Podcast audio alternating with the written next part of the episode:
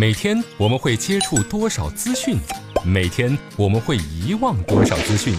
奇事儿、琐事儿、趣事儿，他们之间有何内在联系？圣人、名人、小人，到底是谁决定历史发展？调侃不是乱侃，细说却不胡说。欢迎来到小型历史文化脱口秀《圣人请卸妆》。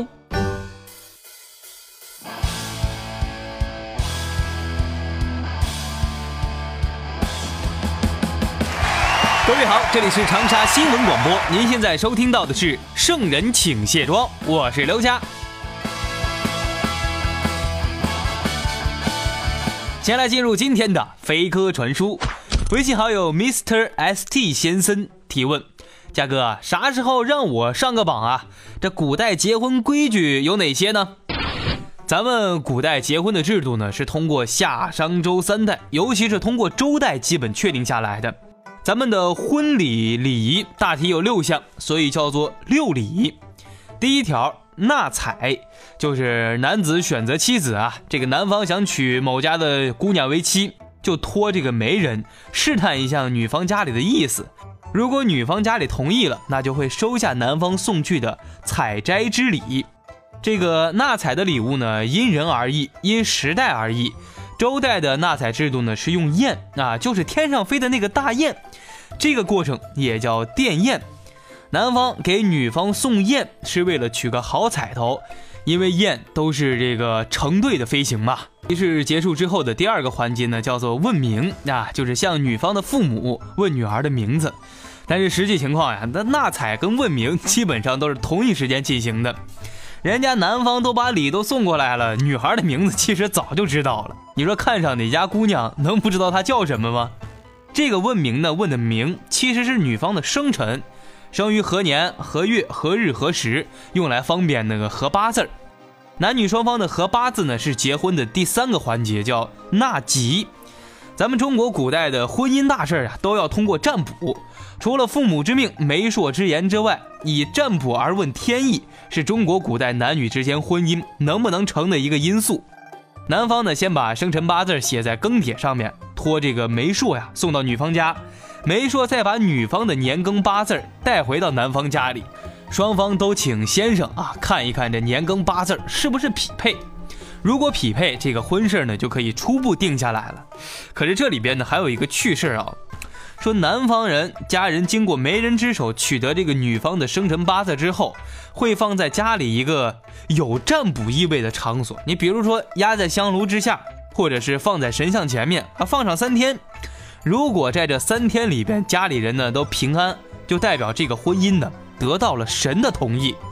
如果这三天之内家里出了点什么小岔子啊，比如说碗碎了呀，家人吵架拌嘴了呀，啊，猫狗不安宁了呀，出现了这种的异常情况，不是说这个婚就结不了了，一般会怎么样呢？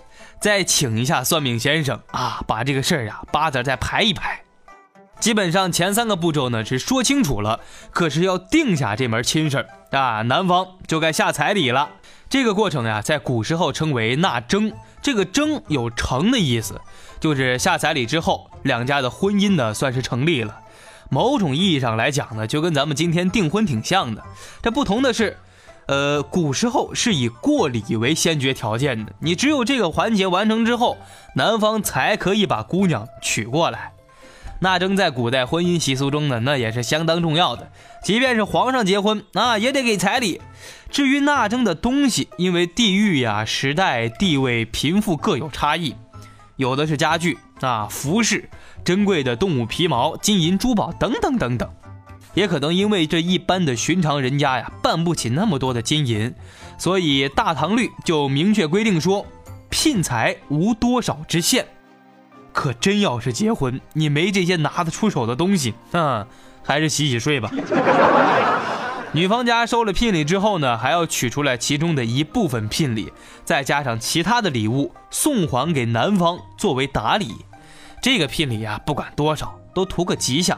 大部分呢都是偶数，取成双成对的意思。纳征之后就是双方签订婚约，这个就是所谓的结婚证吧，需要当事人以及双方的亲人以及媒人签字画押，然后一块送到报上衙门。你不能口头一说啊，不写东西，万一哪一天这婚事谁反悔了，那不就成麻烦事了？还害怕什么呢？害怕有人啊骗这个彩礼钱。婚也定好了，那就选日子成亲呗。接下来呢，就是请期，日期的期啊。就是挑日子举办婚礼，这个事儿要说一下，因为古代成亲的日期呢都是男方选的，但为啥要叫请期呢？这个请字儿觉得很有意思，就不是男方家里完全说了算，得请求女方家里的同意啊，两家商量着来。最后一项呢就是迎亲了，也应该叫亲迎啊，说白了就是正式举行婚礼。古时候，男方去女方家迎亲的时候呢，都是在夜里，至少在汉代之前是那样的，而且呢，穿的都是黑衣服，马车也要用黑色的，这个跟咱们现在穿红衣服反差挺大的。什么时候变成了白天结婚的习俗呢？从唐代开始就有了这个说法，而且一直保留了下来。好了，这问题回答的那快赶上一期节目了都。结婚是个大事儿有空呢专门挑一期跟大家好好聊一聊。接下来开始今天的卸妆古人。世人皆恶我其丑，吾却以丑为其泽；世人皆爱美其艳，吾却以艳为其祸。四大丑女之中排行最后的是谁？她知书达理，样样精通，为啥吓跑老公？新婚之夜，她说了什么拯救了自己的婚姻？高官之女的身份。是不是她的加分项目？今天的圣人请卸妆，就跟大伙儿聊聊阮氏女。今天借着飞鸽传书里结婚这件事儿呢，跟大家聊一聊中国四大丑女阮氏女。这个姑娘在新婚当夜，先是因为自己的颜值问题，把老公吓得差点是夺门而出，然后她非常淡定的说了几句话之后，老公呀。又乖乖地爬回到床上了。阮氏女呢，是魏国魏魏亲阮伯彦的女儿，高阳名士徐允的妻子。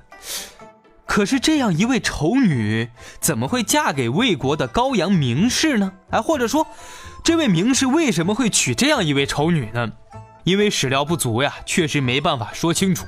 我估计，这一切可能只怪徐允的老爹啊，坑儿子。阮氏女的老爹呢，早就知道徐允这个小伙子人品还不错，就找到徐允的老爸商量。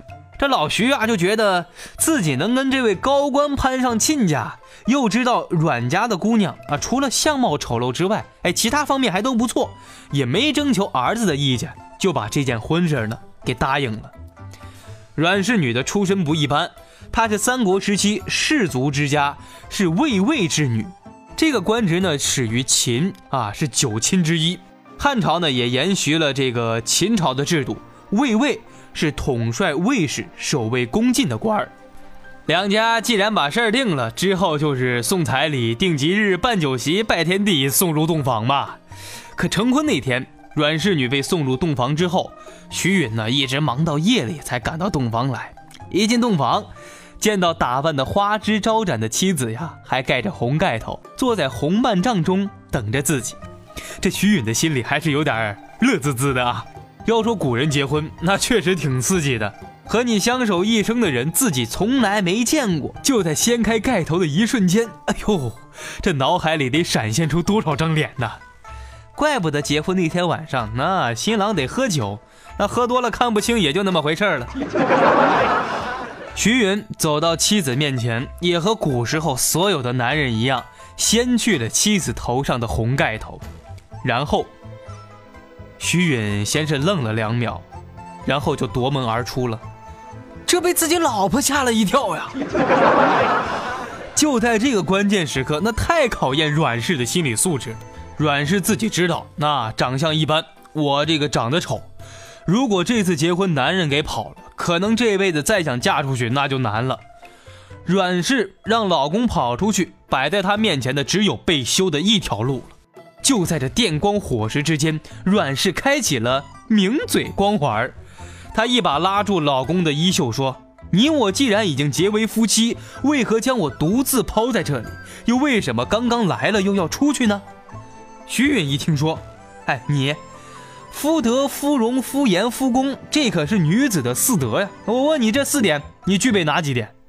阮氏不慌不忙地说：“女子应有的四德，我有夫严、夫德、夫功，我只是缺少夫荣啊。可你身为读书人，要有百行，请问相公，你有哪几行啊？”徐允头一扬说：“我百行皆备，样样不缺。”阮氏一听这话，就笑着说：“你说你百行皆备，那我问你，你好色不好德，这叫什么？”阮氏这一问，问的徐允呢是张着嘴巴，不知道怎么回答。百行之中，以德为先。你好色不好德，就看中我的脸你就跑了，你这第一行就亏了呀！能说自己百行皆备吗？其实徐允这个人呢，除了一般男人具备有点好色的这一点小毛病之外，也算一个正人君子了。可徐允要是任性的推开房门，真的跑出去了，那可就真成了好色的男人，以后可就怎么混呀？三国魏晋时期，推荐当官都是九品中正制，就凭你好色这一点，想往上混，那压根就别想了。而且呀，还会给自己扣上一个伪君子的帽子。徐允一听妻子对他的评价呢，那不由得也惭愧起来了。哎，是呀，妻子除了容貌欠缺之外，你还真挑不出她有什么其他毛病。然后呢，他就不由得双手抱拳，向妻子打起工来。徐某多有得罪，望娘子饶恕。这阮氏呀，那多会做人呐！一见老公认错了，那赶紧就还礼说：“相公说的哪里话？是妾身得罪相公了，请相公多多包涵。”你看，这小两口呀，经过这样一闹，算是在一起了。粉底、眼霜、高光隔离、腮红、睫毛、乳液、精华，女人有了这些会更加美丽；历史有了这些只会更加迷离。卸妆看历史，观点更清晰。这就是咱们的圣人请卸妆。由于有了一位好的贤内助，过了若干年呢，徐允就被提升为魏国的吏部侍郎，主管官员的选拔工作。因为他经常选拔他们家乡高阳这一带的官员啊，一些非高阳籍的官员难免会产生怨言。这怨言一多，有几个好事的人一串通，一纸状告便把徐允呀告到了魏明帝曹睿那里，说徐允这选拔官员啊，那全是高阳人，他想在朝中呢搞高阳帮，想要拉帮结派，他想将这大魏的天下搞成他们高阳帮的天下，居心叵测呀！皇上，您得明察严惩。魏明帝接到诉状呢，非常生气，说：“这大魏的天下可是我们老曹家的天下，怎么能变成你们高阳人的控制呢？这姓徐的，不是想造我的反，夺我的权吗？那我不能饶了他。”这样一想，他就派了几名武士要把徐允抓进宫来。这阮氏呀，见了丈夫犯了事儿，侧面一打听，才知道是有人诬陷丈夫要在朝中呀搞高阳帮，便对丈夫说。见到皇上之后，你就对皇上讲呀，你是任人唯贤，选拔官员是凭着这个原则。你要学习古人“外举不避仇，内举不避嫌”的做法。你这样，皇上不但不会怪罪于你，还会要褒奖你。阮氏一边对应着派来的这些武士，一边又回头呀对丈夫说：“我再说一遍，你一定要按照我刚才说的做，千万别求情，一求情就会出麻烦。”话说魏明帝见到徐允之后呢，就怒气冲冲地质问他：“姓徐的，我问你啊，你是大魏朝的吏部侍郎，还是高阳地区的吏部侍郎呀？”徐允答道：“皇上说哪里呀？我臣当然是大魏朝的吏部侍郎呀。再说了，这高阳地区哪来的吏部呢？”魏明帝又问：“既然你是大魏朝的吏部侍郎，为什么你选拔官员都是高阳地区的人？”你是不是想拉帮结派呀？看见魏明帝生气了，徐允呢心里多少有点紧张。第一时间呀，本来想的是求情，可是忽然想到临行前妻子的嘱咐，便说道：“身为吏部侍郎，臣深深的知道这官员选拔关系到国家的兴衰存亡，所以一定要唯才是举，唯德是举，把那些德才兼备的贤才选举上来。”臣呐，正是秉着这种精神，选拔了许多臣熟知的高阳级官员。怎么能说臣要搞拉帮结派呢？皇上呀，您应该知道齐熙举贤的故事吧？齐熙连自己的儿子都要举荐，为什么我不能推荐我熟悉的同乡人呢？我选拔了高阳人，就意味着我要搞高阳帮。那齐熙选举自己的儿子，是不是要搞父子帮呢？兄弟同朝为官，是不是搞兄弟帮呢？